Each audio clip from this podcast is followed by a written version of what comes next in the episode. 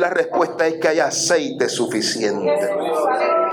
Hoy la respuesta es que tú te haces presente en los momentos de nuestra dificultad. Te pido Dios que si hay alguien enfermo sea sanado por el poder de tus llagas. Si hay alguien cautivo sea libre por el poder de tu palabra. Creemos en un poder que sobrepasa nuestro entendimiento. Y ese es el poder Dios que hoy decimos, estamos dispuestos y disponibles para que ese poder nos ministre. Te lo pedimos todo en el nombre de Cristo Jesús. Amén, amén, amén. Y basta ahorita y dice, amén. amén. Toma asiento, por favor. Toma asiento. Aleluya. Venimos de una semana increíble en Vástago. Acabamos en el día de ayer, cerramos los 21 días de ayuno y oración estuvieron terribles, estuvieron poderosos. ¿Qué tal le vino esos 21 días de ayuno y oración? ¿Cuántos le edificó? ¿Cuántos los hizo nuevos? ¿Los procesó? ¿Entregaste cosas? ¿Murieron cosas en su vida? A mí, a mí me pasó. Y yo estoy ansioso de ver eh, los frutos de la semilla que hemos sembrado en esos 21 días. yo espero que cuando usted le llegue, le llegue ese testimonio, ese milagro, la puerta se abra, Dios conteste. Me dice, pastor, tengo un testimonio. Mira, creí, le creí a Dios. Sacrifiqué mi carne y Dios me respondió. yo estoy ansioso por lo que Dios va a hacer. ayer cerramos los 21 días de ayuno y oración. Estuvimos con los voluntarios en nuestro primer visión y corazón. Vamos, los voluntarios. Denle un fuerte aplauso a Dios por eso.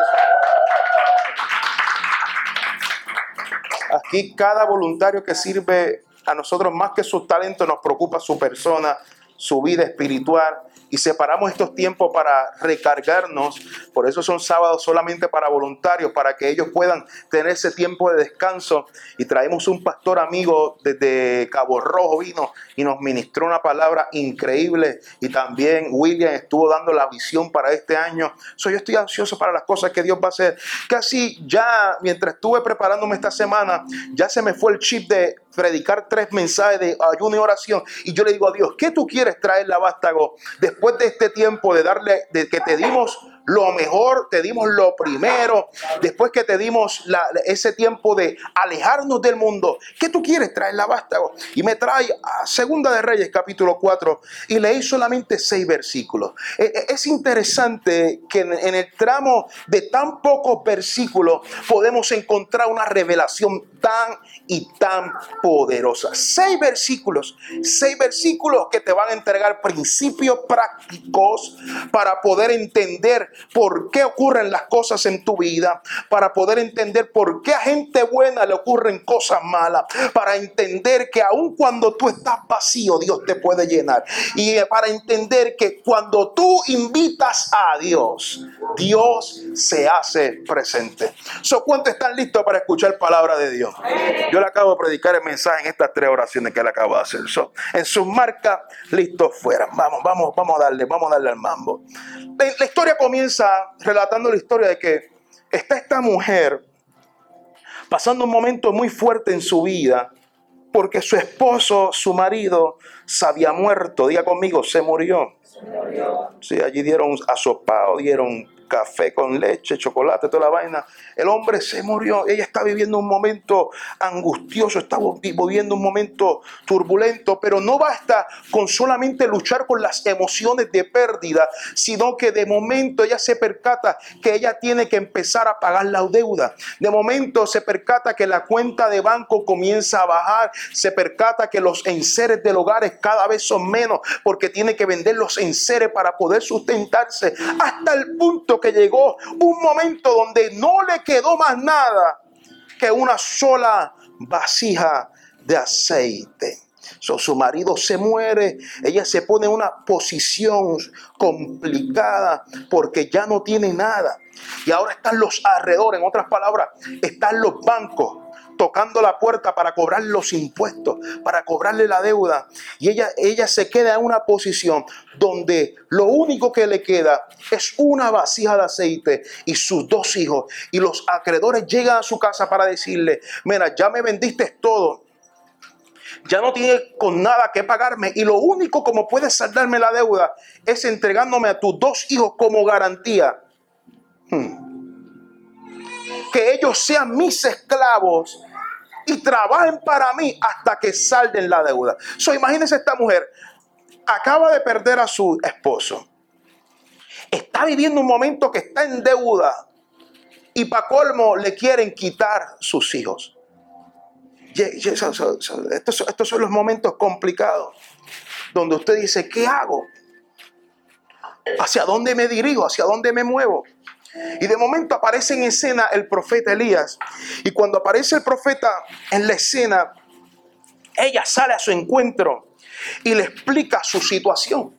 Ella le dice, Eliseo, mi marido, quien es, era tu siervo, quien era, dice el texto, era hijo de los profetas.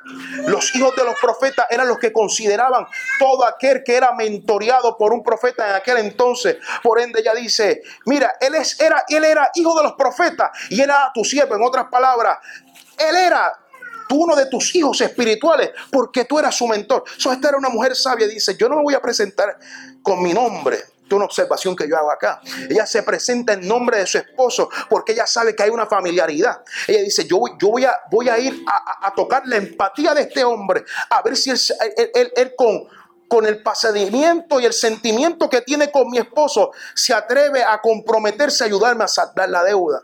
So ella le dice, estoy en una situación donde tu siervo acaba de morir y están los acreedores tocando la puerta y me están pidiendo que le entregue mis dos hijos para que ellos se vuelvan sus esclavos para saldar la deuda. Pero acuérdate de tu siervo que este era, este no era cualquier siervo, esto no era, este no era un cualquier hombre, sino que ella añade dice, este hombre que era tu siervo era un hombre que era temeroso de Jehová. Ah, no, no hay mejor persona que conozca al esposo que su esposa. E, ella está hablando, dando fe que él no solamente era un buen hombre, lo que lo enamoraba de él no es que él era un buen hombre detallista que fregaba y que limpiaba y cocinaba es que este era un hombre que también era temeroso de Dios. En otras palabras, ella le está diciendo, este hombre era un hombre bueno y era un hombre de Dios. ¿Y cómo es posible que un hombre que es bueno, que es un hombre de Dios, se muera? Hmm. Es aquí donde toca la pregunta que muchas veces nos hacemos. ¿Cómo es posible que a gente buena le ocurran cosas malas. ¿Hay, alguien que se ha hecho esa pregunta aquí? Vamos, levante su mano porque yo me la he hecho. Si yo, yo estoy buscando de Dios, ¿por qué me ocurren estas cosas? Porque si yo me he comportado, he hecho todo en orden y derecho en mi vida, ¿por qué me están ocurriendo cosas malas? Y es aquí donde me tengo que detener para poder entender que Ay, ay, ay, ay, ay. La muerte no discrimina ni edades ni sexo. Cuando toca, cuando llega la muerte y la puerta toca la puerta de tu vida, la muerte no discrimina. Por eso, por eso, cuando hablamos de tener vida, una larga vida, tener una larga vida, la realidad no es un derecho que tenemos, sino que tener una vida larga es un regalo que Dios nos otorga. Y comprendiendo esto, permítame contestarle esta pregunta. Yo quisiera que todos pudiéramos tener una larga vida. Mi deseo es que todos lleguemos a más de 100 años vivo, cosa de que esté fuerte. Pero la realidad es que cuando la muerte llega no discrimina. Pero hay algo que usted tiene que entender, es que tener una vida larga es un regalo de Dios. Si Dios te lo permite, gloria a Dios. Por eso, teniendo esto en mente, tenemos que vivir cada día como si fuera como si fuera el último. Aprovecharlo cada día. Por eso le digo, no dejes para ayer lo que puedas. No dejes para mañana lo que puedas hacer hoy. Hoy Dios te está diciendo, yo no estoy mandando, aquí yo no estoy matando a nadie. Yo lo que le estoy dando, le estoy diciendo, la importancia al propósito que Dios ha puesto en su mano. So, paso, paso, cierro paréntesis. ¿Cómo es posible que un hombre bueno le ocurran cosas malas? Es que la vida es un regalo que Dios otorga. Por ende tenemos que vivir cada día como si fuera el último. So, ella se encuentra en esta posición complicada. Se queda sin esposo. Está a punto de quedarse sin hijo. Y en su hogar no le queda nada. Estos son los días que nos llegan a cada uno de nosotros. Que por más que usted ore, por más que usted ayune, por más que usted venga a la iglesia, no te preparan para cuando llegan estos días oscuros. Estos días donde usted no encuentra salida, estos días donde usted busca, busca, busca y no encuentra nada, donde usted quiere eh, tener, buscar fuerza y le quedan poca fuerza o le quedan cero fuerza. Estos, son los días oscuros, estos son los días donde no hay salida, no encuentras una respuesta. Y hoy yo vengo a decirte que esos son los días que lo único que te queda es ir a Dios. Hay alguien que le, le ha tocado esos días, esos días que usted, usted, usted no tiene fuerza, usted no tiene ánimo, usted no tiene pasión, usted no tiene esperanza. Son esos días donde usted tiene el cielo gris, está oscuro, no ve el sol salir. Estos son los días que usted dice, ¿cómo me pasan estas cosas malas? Estos son los días que usted dice, he buscado todo, pero no me queda nada. Y lo único que me queda es Dios. Ah.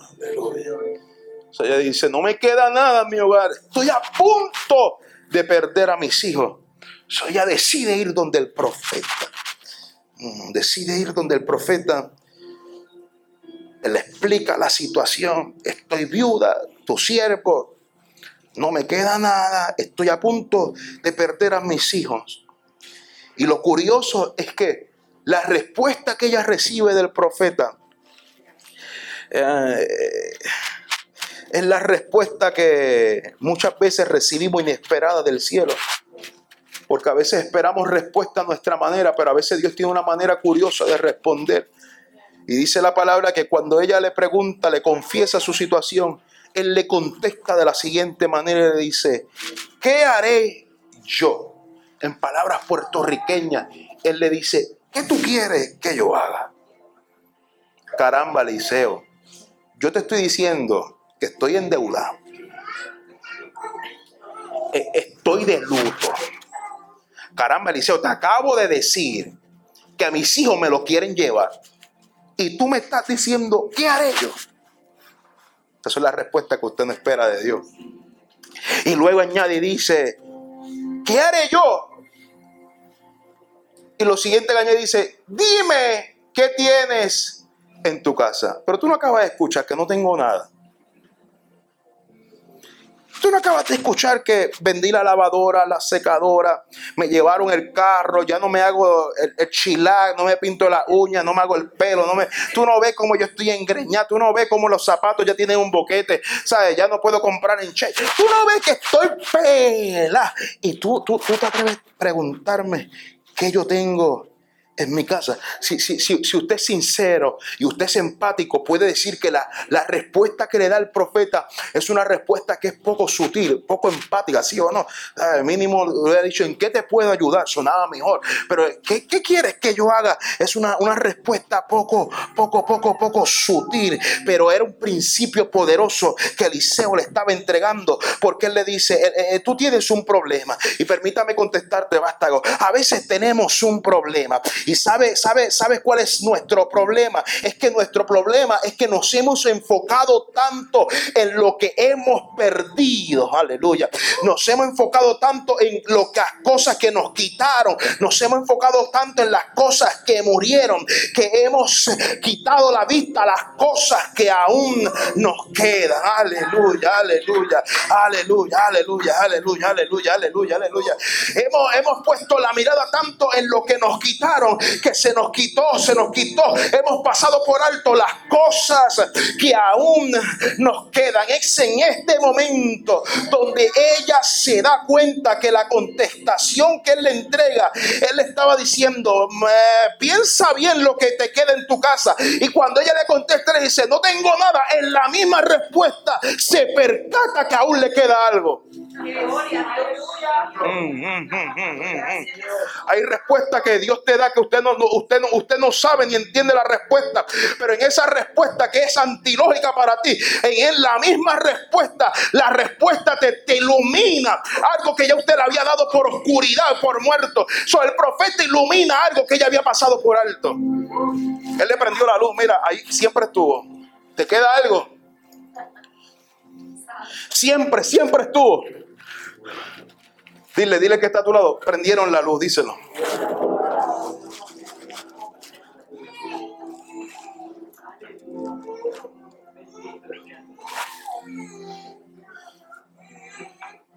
Dime, ¿qué tienes en tu casa? Te enfocaste en tanto en lo que te llevaron, lo que murió, en lo que te quitaron. Que pasaste por alto lo que aún te queda. El problema es que lo que te queda es tan poco que piensa que para Dios no es suficiente. Pero hoy vengo como profeta de Dios, como Eliseo, para decirte, lo que te queda, usted no está listo para escuchar esto, lo que te queda para Dios es suficiente. Ay, ay, ay, ay, ay. Si yo fuera tú, levantaba la mano, abría la boca, me sacudía el polvo, le decía que está a tu lado, dame espacio, porque estoy a punto de danzar como los corteritos de la manada. Oh, hoy Dios te está recordando. Yo no sé si usted siente que hay una chispa de esperanza que está naciendo dentro de ti, donde Él te está diciendo, aún lo que te queda, aún lo que te queda, aún lo que menosprecia aún lo que tú dices, eso no sirve. Para Dios es suficiente. Yo dije, para Dios es suficiente. Para Dios es suficiente. Lo que tú menosprecias es lo que Dios va a utilizar para bendecirte. Habrá alguien que pueda decir amén a eso. Lo que tú menosprecias, Dios lo va a usar para bendecirte. hoy yo quiero decirte, prepárate, porque Dios está a punto de utilizar tus pocas fuerzas, tu poco dinero, tu poca pasión, tu poco ánimo para darte el mayor milagro de tu vida. Te quedaba poco, lo sé. Poca fuerza, poco ánimo cada domingo venía arrastrando los pies para llegar a la casa de Dios. Cada, cada día y cada semana se te iba pagando más tu vida. Cada, cada mes se pagaba más tu alma. Cada, cada circunstancia odiabas más al mundo y a, la humanidad. Cada, cada, cada proceso, cada vez te hacía desconfiar de Dios. Pero Dios te está diciendo, es hora que dejes de mirar tu problema, las cosas que perdiste, los que se fueron, los que te abandonaron, lo que, lo que no se te dio. Es hora que comiences a mirar aún lo que te queda. Te queda quedan poca fuerza, esas pocas fuerzas, te quedan pocas lágrimas porque has llorado mucho, esas pocas lágrimas, te queda poca pasión, esa poca pasión, te queda, te, te queda poco ánimo, ese poco ánimo es, es suficiente para mí. Usted, usted entiende lo que conlleva la palabra suficiente. Para ti es poco, pero para Dios es me quedan poca fuerza, pero para Dios es. No me quedan lágrimas, pero para Dios es. No tengo ánimo, pero lo que me queda para Dios es. Oh, me parece que hoy Dios va a comenzar a activar la fe en alguien aquí y va a comenzar a buscar en las cosas que te quedan. Todavía me queda una palabra, todavía me queda un poquito, un granito de mostaza, pero ese granito de mostaza me va a entregar una gran promesa. Todavía lo estoy viendo es una gran una nube pequeña como el tamaño de la mano, pero yo escucho que una gran lluvia se oye. Parece que le queda poca fuerza mi matrimonio, pero yo escucho como Dios restaura mi matrimonio. Yo necesito, vástago, que tú entiendas que lo que te queda para Dios es suficiente. Habrá alguien que bata las manos, aplauda, grita, diga algo para Dios es suficiente. Uh. te enfocaste en lo que, mira, mira mujer, te enfocaste en que tu marido se, se, murió, que te quieren quitar a tus hijos, pero todavía te queda algo. Te queda una vasija de aceite. Y lo curioso que lo que es poco en tus manos, en las manos de Dios es mucho. Lo que para ti en tus manos no tiene valor, si tú lo pones en las manos de Dios, vas a obtener el valor que tú estabas necesitando. Por eso usted ve que los grandes milagros que ocurrieron en la palabra siempre comenzaban con una pregunta. ¿Qué tienes en tu mano? Uh, ¿Qué tienes? ¿Qué, tienes en tu mano? Moisés, estás mirando que por ahí viene faraón con todos los carruajes, con todos los soldados. Y está mirando un charquito de agua, que para mí es un charquito de agua. Moisés, ¿qué tienes en tu mano? Tengo una vara. Eliseo, Eliseo comprendía este principio porque versículos, capítulos antes, dice que yo estaba, él estaba con los hijos de profetas, él estaba mentoreando profetas. Y, esos profetas no vivían, no vivían en hoteles cinco estrellas. ellos tenían que alimentarse con lo que encontraban allí. Y de momento uno de los hijos de profetas no tenía mucho conocimiento de cocina, ni de fruta, ni de verdura. Y coge, coge una hoja, coge una especie, coge una fruta que, que, podía intoxicar, que intoxicó el potaje de la sopa, de la sopa o lo que estuvieran haciendo. Y dice la palabra de Dios que él les pregunta, ¿qué, qué tenemos? Y le dice, un poco de harina lo que te queda, lo que te queda, lo que te queda, lo que te queda, lo que te queda, lo que te queda, lo que te queda. De momento está Jesús predicando a las multitudes. Él, no era el único que predicaba. Dios te va, te va a suplir el hambre. Él también te suplía el hambre. Y de momento dice, estos tienen hambre. Yo estoy predicando que yo soy el pan de vida, pero yo no le estoy dando pan. Y le pregunta a los discípulos, los discípulos, ¿qué, qué, qué, qué queda? ¿Qué queda? ¿Qué queda? Ellos le dicen, bueno, nos quedan solamente cinco panecillos. Lo que te queda, lo que te queda, lo que te queda, lo que te queda. Lo que te queda, lo que te queda para Dios es suficiente. Lo que te queda para Dios es suficiente. Lo que te queda para Dios es suficiente. So, Moisés, dime lo que te queda en tu mano. So, aleluya. Eliseo, dime cuánto te queda, cuánta harina te queda. Oye, Sansón, ¿quieres pelear con Filisteo? Dime, dime, ¿qué tienes en tu mano? Con una quijada de asno. Mató a miles de enemigos. Porque lo que te queda en las manos de Dios es suficiente para Él. So, ¿Me permiten darle una palabra profética para usted? Sí, reciba el nombre de Jesús. Escuche, deja de lamentarte por lo que perdiste. Amén. Deja, deja. Deja, deja ese llanto, esa angustia. Ay, Dios mío, que es esto, que si lo otro. Todavía te queda fe.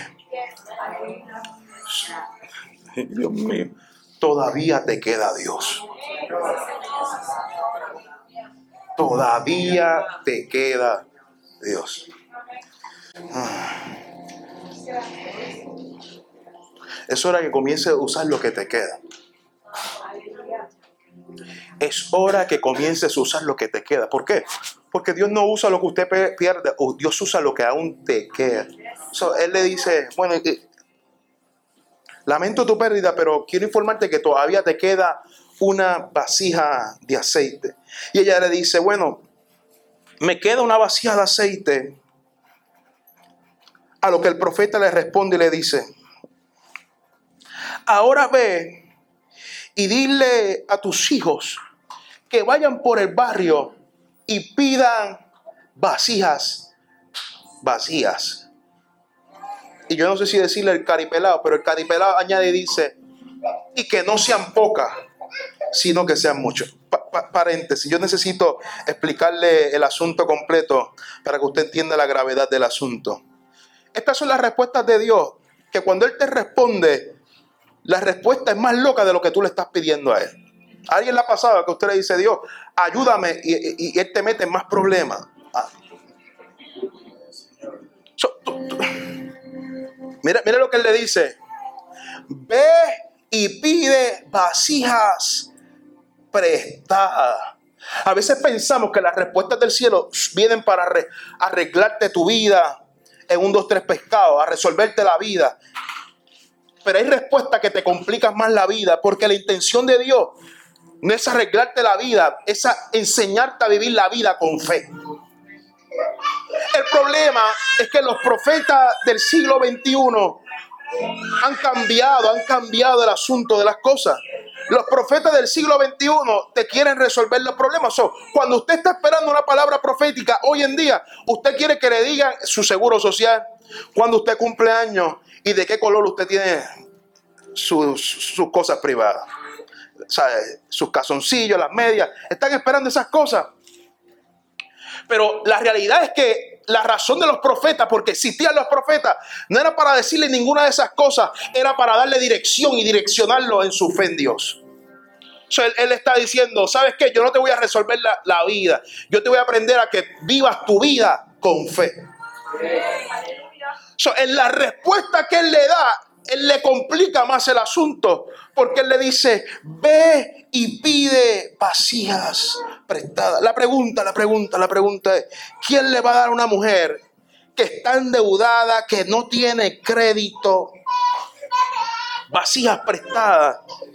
Y segundo, si ya yo tengo una deuda que no puedo pagar, lo que tú me estás pidiendo, profeta, es que yo me endeude más. So, e, e, entiende la gravedad del asunto. yo estoy en deuda, te estoy diciendo que me suplas mi necesidad. Y lo que tú me estás diciendo es endeudate más. Yo no. Yo estoy en deuda. Y me estás diciendo que vaya a pedir casa por casa. A pedir vasijas vacías. Si me hubieras dicho, vete y busca vasijas llenas. Pero él dice, busca vasijas vacías. Vacía, vacía, vacía, vacía, vacía. Lo que, lo que, lo que me llega a hacerme a la siguiente pregunta. ¿Quién busca vasijas vacías si no tiene dinero con qué llenarla? ¿Hace sentido, sí o no? Tú me estás pidiendo a que busque prestado cosas, me endeude más.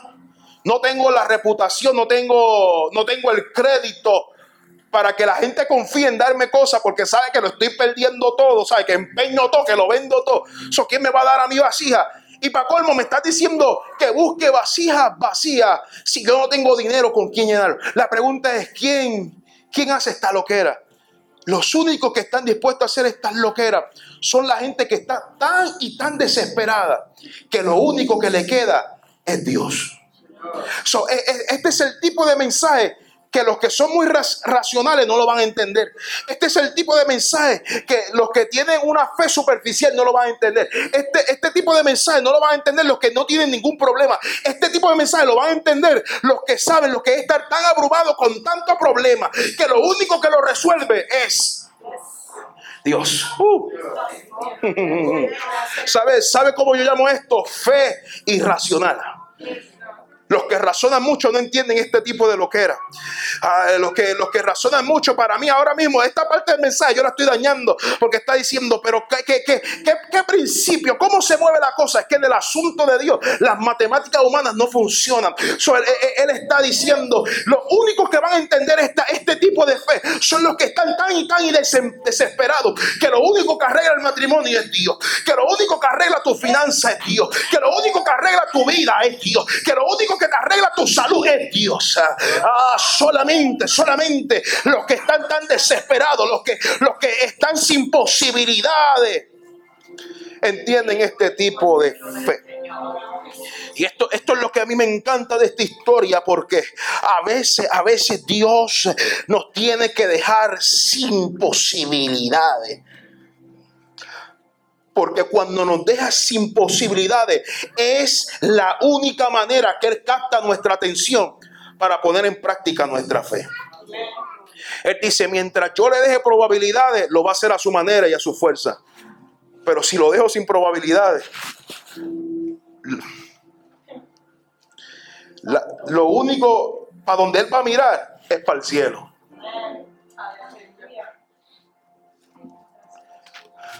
A veces Dios te tiene que dejar sin probabilidad. A veces, a veces, a veces Dios te tiene que dejar sin salida. A veces Dios te tiene que meter en ese foso de los leones. A veces tiene que permitir que te, metan en la cisterna, porque el único lugar que donde vas a poder mirar es para el cielo. Es la única manera que Él llama la atención de nuestra fe. Yo no sé si usted le ha pasado que de momento lo único que te queda, lo único que te queda es fe. Y si hay algo poderoso de la fe, es que Dios nos quiere enseñar que cuando no tenemos posibilidades a nuestra manera, Dios nos quiere enseñar que donde nosotros no podemos, Dios sí puede. Aleluya.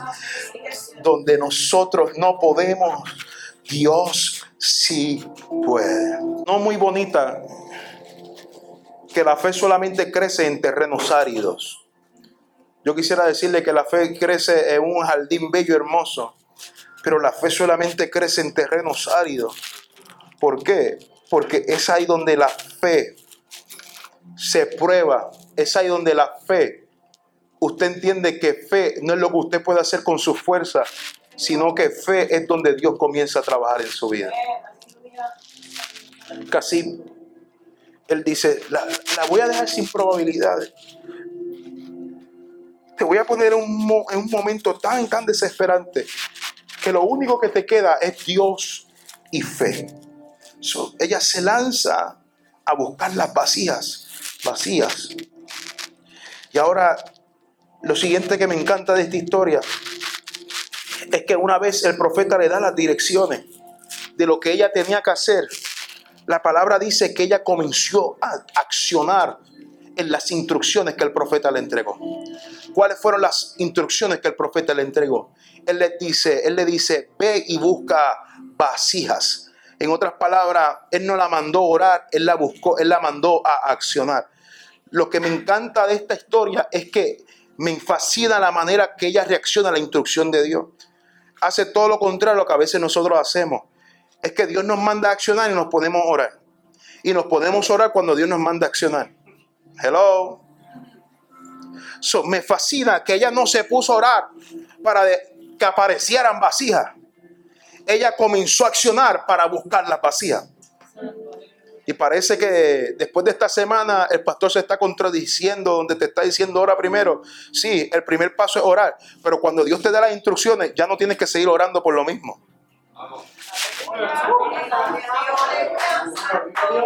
El problema es que suena más espiritual decir, estoy orando que estoy accionando.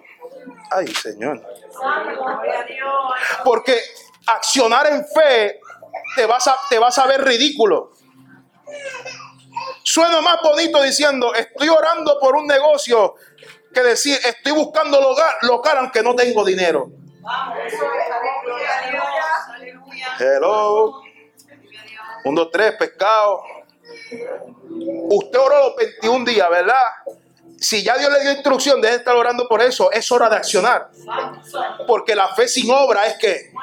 Gracias, usted mismo se lo dijo. La fe sin obra es muerta. usted, usted está orando por cosas que Dios, ya Dios contestó.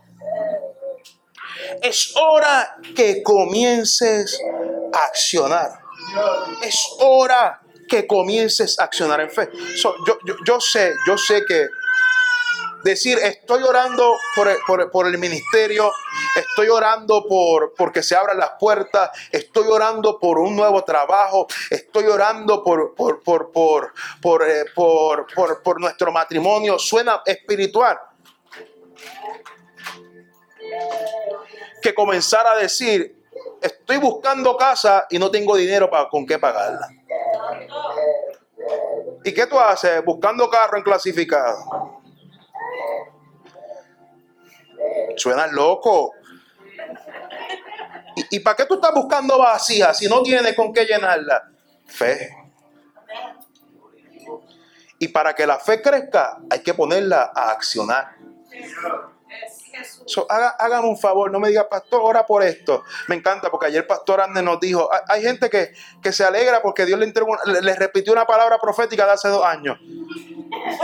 Eso te debería dar vergüenza. Es hora de accionar tu fe.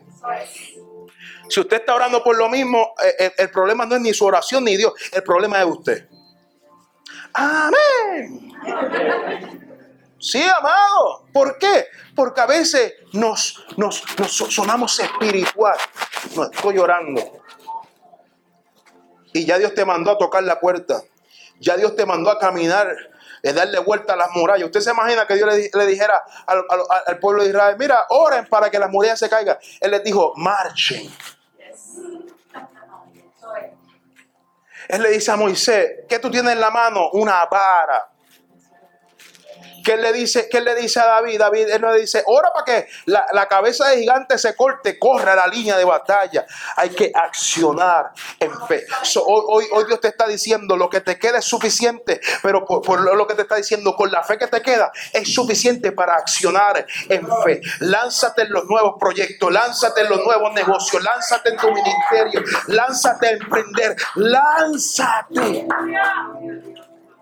No es hora de orar, es hora de accionar.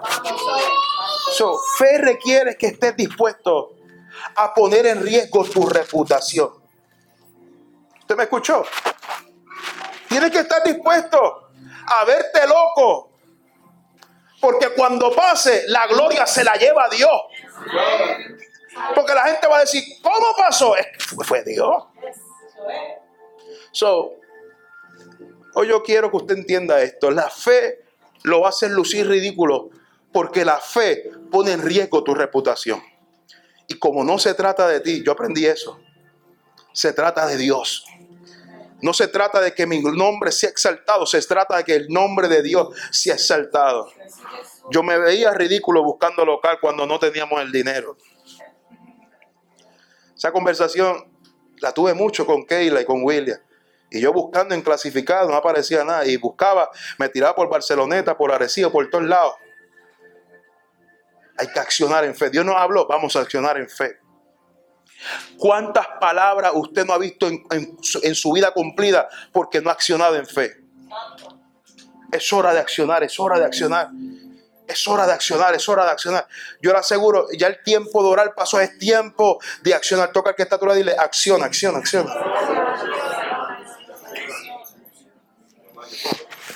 Lo siguiente, ella pone la fe en acción. Pero hay un detalle que no podemos pasar por alto. Y es que las instrucciones que Dios le entrega a ella, lo único que Dios le pide, el único requisito que Él le pide es que las vasijas estuvieran vacías. Eh, eh, fíjese bien, Él no le dice búscala de tal tamaño, Él no le dice búscala las que son utilizadas solamente para ciertas cosas, Él no le dice búscala los que están hechas solamente de este material. El único requisito que yo necesito para poder derramar aceite sobre ellas es que estén vacías. Lo único que necesito para derramar mi aceite, mi bendición, mi gloria son recipientes vacíos. Lo curioso lo curioso es que la manera que como Dios le da valor a las cosas es que Él no le da valor a las cosas según cuán lleno estén las cosas, sino que en el reino Él le da valor según cuán vacío estén las cosas. Por eso, por eso, ¿qué tanto, qué tanto la, la gente hoy en día mide, mide, mide, mide, mide las cosas, mide, mide los recipientes por cuánto lleno están, le dan valor por cuánto conocimiento tiene. Hoy en día contratamos a la gente por cuánta experiencia tienen, pero en Dios las cosas son al revés. En Dios Él dice, yo valoro las cosas no por cuánto saben, no por cuánta capacidad tienen, no por cuánto talento tienen, no por cuánto conocimiento tienen. Yo valoro las cosas por cuán dispuestos están de vaciarse de sí mismo por eso en Génesis, cuando Él creó al hombre, Él creó un recipiente humano que estaba vacío, porque Él, él es atraído a las cosas que están vacíos, para, porque las cosas que están vacíos, Él las llena de sí mismo. So, él dice que cuando creó al ser humano, Él lo que creó fue un muñeco de tierra, y era un muñeco que estaba vacío, pero cuando estaba vacío, Él sopló aliento de vida sobre él. So, cuando mandó a Moisés a hacer el tabernáculo de adoración, él le dice: crea, crea, crea, levanta el tabernáculo, busca la fornitura, pero asegúrate de crearme un espacio donde mi gloria pueda ser depositada. En otras palabras, Dios nos está enseñando un principio. Él está diciendo: Yo me invierto en cosas que están vacías. En otras palabras, Él te está diciendo: Si tú creas espacio, yo lo lleno. Uh, si tú creas espacio, yo lo lleno. ¿Por qué? Porque Él no le impresiona cuán lleno tú puedes estar. Él no le impresiona cuánta sabiduría tú puedes tener. Él, no, él no está buscando nada de eso. Él está buscando vasijas que estén dispuestas a vaciarse para ser llenos de la gloria de Dios. Ay, ay, ay, ay, my God, aleluya. Toca, tocar y dile, vacíate, vacíate, vacíate, vacíate. Aleluya, dile, dile, dile, crea espacio, crea espacio. Crea espacio para lo que Dios va a hacer. Crea espacio, crea espacio, crea espacio. Aleluya, mientras tú crees espacio para Dios, Dios lo va a llenar, Dios lo va a llenar, Dios lo va a llenar, Dios lo va a llenar. La Biblia de Dios la Biblia no registra cuántas vasijas ella recolectó. La Biblia no dice buscaron 100 vasijas, pero hay algo que la Biblia sí dice. La Biblia dice que el aceite cesó cuando ya no había aleluya, aleluya. La Biblia no registra cuánta ella buscó, pero sí registra que el aceite siguió fluyendo mientras había vasijas vacías. Mientras existe una iglesia que cree espacio para la gloria de Dios, la gloria de Dios nos va a visitar en todo momento. Mientras exige un, un matrimonio que le cree espacio para Dios, su matrimonio, Dios va a estar presente. Mientras exista un emprendedor que le dé espacio a las cosas de Dios, Dios va a estar allí. Porque Él se atrae a las cosas que le crean espacio. Porque si tú le creas espacio, Él te dice, me voy a hacer presente. Si tú me creas espacio, yo voy a soplar aliento de vida. Si tú creas espacio, yo te, yo te voy a inundar de mi gloria. Él, él, él, dice, si tú me creas espacio, yo lo lleno, yo lo lleno, yo lo lleno. So, Dios está buscando en iglesia que entre a su presencia vacío. Vacío de ideas, vacío de egos, vacío de orgullo, vacío de razonamiento. Él te está diciendo, entra vacío. Vacío. El problema es que cuando entramos a la presencia entramos con, con, con, con prejuicio. Entramos preguntándonos, ¿habrá aceite suficiente? Cuando la pregunta que usted se debe hacer no es cuánto aceite hay, es cuántas vasijas tengo. ¿Tendré yo vacías? ¿Estaré yo lo suficientemente vacío para que Dios me llene?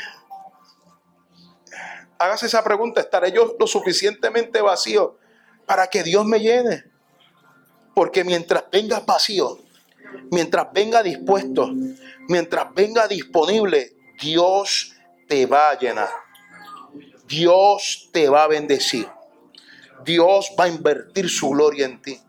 Uno de los problemas que tiene esta generación es que quiere que Dios la use, quiere que Dios lo llene, quiere que le entregue ministerio, llamado, pero cuando Dios quiere llenarlo, ya está lleno de otras cosas. Ya está, ya está ocupado, no hay espacio para Dios. So, Hoy Dios no te está diciendo, Él no está buscando una iglesia que diga, yo quiero. Dios está diciendo una iglesia que diga, estoy disponible.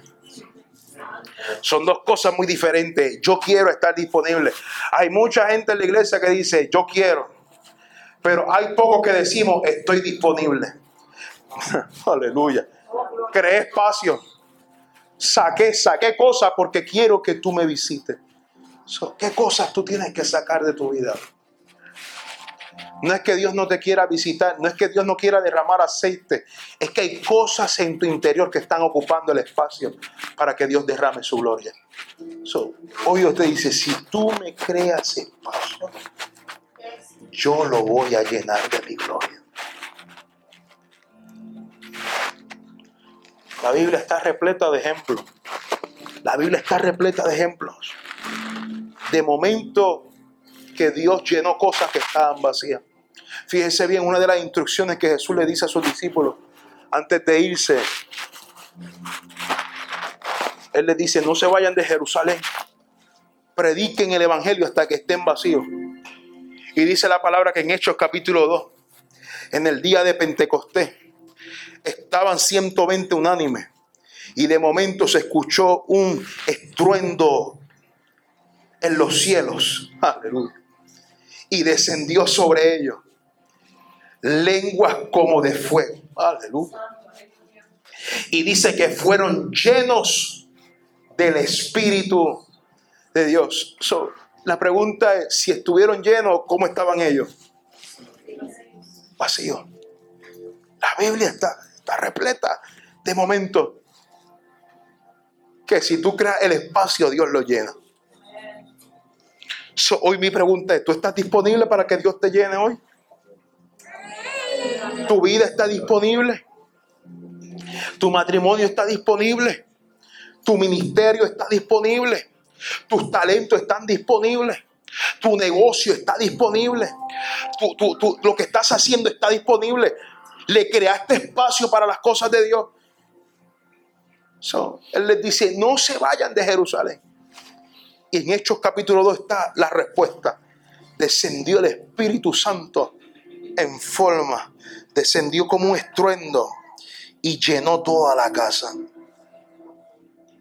Hoy Dios te está diciendo, si quieres que yo te bendiga, tienes que estar vacío. Si quieres que yo te llene, tienes que estar vacío. Si te vacías, yo te lleno. Eso es una promesa. Eso es una garantía. El contrato es simple. Si tú llegas vacío, yo te lleno. Entonces le dice, te doy una sola instrucción. Le dice a la mujer, no te preocupes ni qué echaron allí. No te preocupes ni de qué está hecho la vacía. No te preocupes ni cuánto tiempo la vacía. Lo único que te tienes que preocupar, el único requisito es que esté vacío. Eso es lo único que Dios está pidiendo hoy. Él no le importa tu pasado. Él no le importa cuál fue tu crianza. Él no le importa ni el tamaño, ni el tiempo, ni tu experiencia. El único requisito. Aleluya, yo siento a Dios. Dios está en este lugar. Es que tú estés vacío, vacía. Que tú estés disponible. Lo único que Dios está pidiendo hoy aquí es que tú estés disponible. So, hey, ve y busca vasijas que estén vacías. So, ella las busca, los nenes los buscan. Y dice que cuando recolectan todas estas vacías, la siguiente instrucción que le da el profeta es que le dice, cuando las recolecten, cierren la puerta y quédense adentro ustedes solos. Aquí hay algo que a mí me ministró en gran manera, porque entendí que hay milagros que ocurren en público, pero hay milagros que solamente ocurren en privado. Lo que Dios está a punto de hacer en tu vida, hay milagros que Él te está diciendo, no puedes invitar a todo el mundo, porque no todo el mundo puede entender lo que está a punto de ocurrir. No todo el mundo tiene la fe que tú tienes para... Y si no tiene la fe, no, tiene el conocimiento, ni tiene la fe para entender lo que está a punto de ocurrir. él dice, prefiero que estén ustedes solos porque ustedes son los que tienen la fe suficiente. Y número dos, si permito que otra gente entre, van a querer atribuirse la gloria que me pertenece a mí.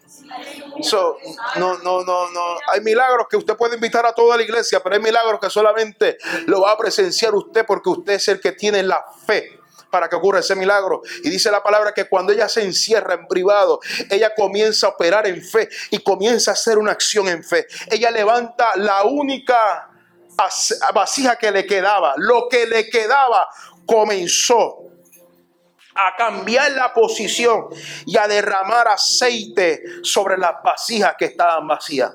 Y dice que cuando una vasija se llenaba, ella le decía a sus hijos, tráeme otra vasija.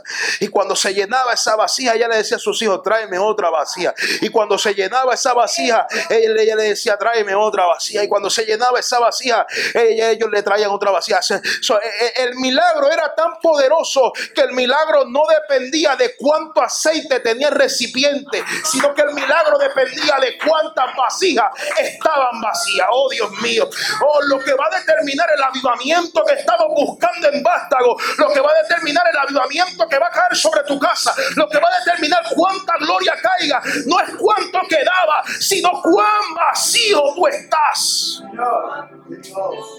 So, este mensaje a mí me quebrantó. Porque él me dijo, cuando venga a mí, ven sin ideas, ven sin concepto. Me tienes que dar el espacio completo. So, el milagro no dependía de cuánto aceite quedaba en el recipiente, sino dependía de cuánto espacio quedaba. usted quiere saber cuánto aceite va, va a descender en su vida. Va a descender, depende de la fe que usted tiene. Y va a depender de cuánto estés dispuesto de vaciarte de ti mismo. La iglesia en Puerto Rico lleva pidiendo avivamiento, pero no está dispuesta a vaciarse. Nosotros estamos, estamos domingo tras domingo, ven lléname Dios, ven lléname Dios. Y no estamos dispuestos a vaciarnos.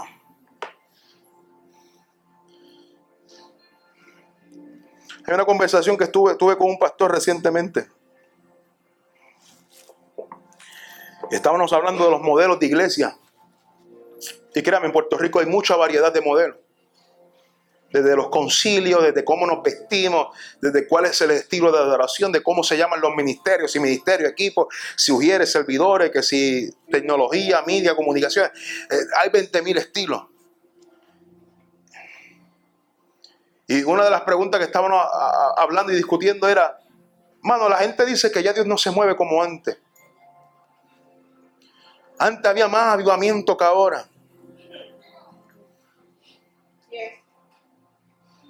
Y mientras hacía este mensaje, en lo que hablaba nos buscamos 20 mil 20 respuestas, pero cuando estuve haciendo este mensaje, Dios me dio la respuesta. Y me dijo, ¿sabe cuál es la diferencia de antes y ahora? No es que antes yo me movía más, es que antes la gente venía más vacío que ahora. Hoy en día hemos llenado tanto nuestro servicio. Le hemos puesto, y yo soy, yo soy el primero que me gusta las luces, las bombillas. Deja que nos mudemos para allá. A mí me gusta toda esa vaina. A mí me gusta todo eso. Toda la producción me encanta. Pero ¿sabes qué? Venimos ya con venimos tan llenos que no le damos espacio a Dios. Antes la gente no se preocupaba quién iba a cantar. No, hoy en día depende de quién cante yo voy. Depende de quién predique yo voy. Antes no había banda de adoración, no había una banda ni nada de eso. Antes repartían la, el, ¿sabes? Fulano canta y tú te enterabas allí mismo el domingo.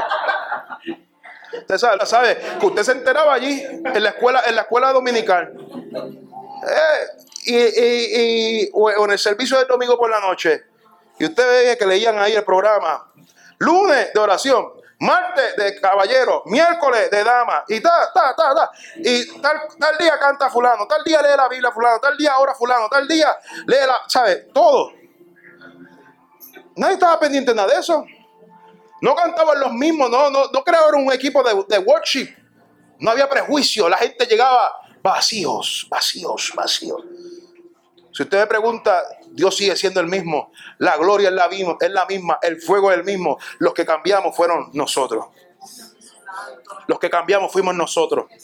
Hemos venido llenos de nuestras ideas, de nuestros conceptos. Ni cuando pongamos esto, estas luces, cuando pongamos la iglesia de esta manera y cuando tengamos el lobby, en nuestro caso, ¿sabes? Yo, Dios me quebrantó, me quitó todo eso.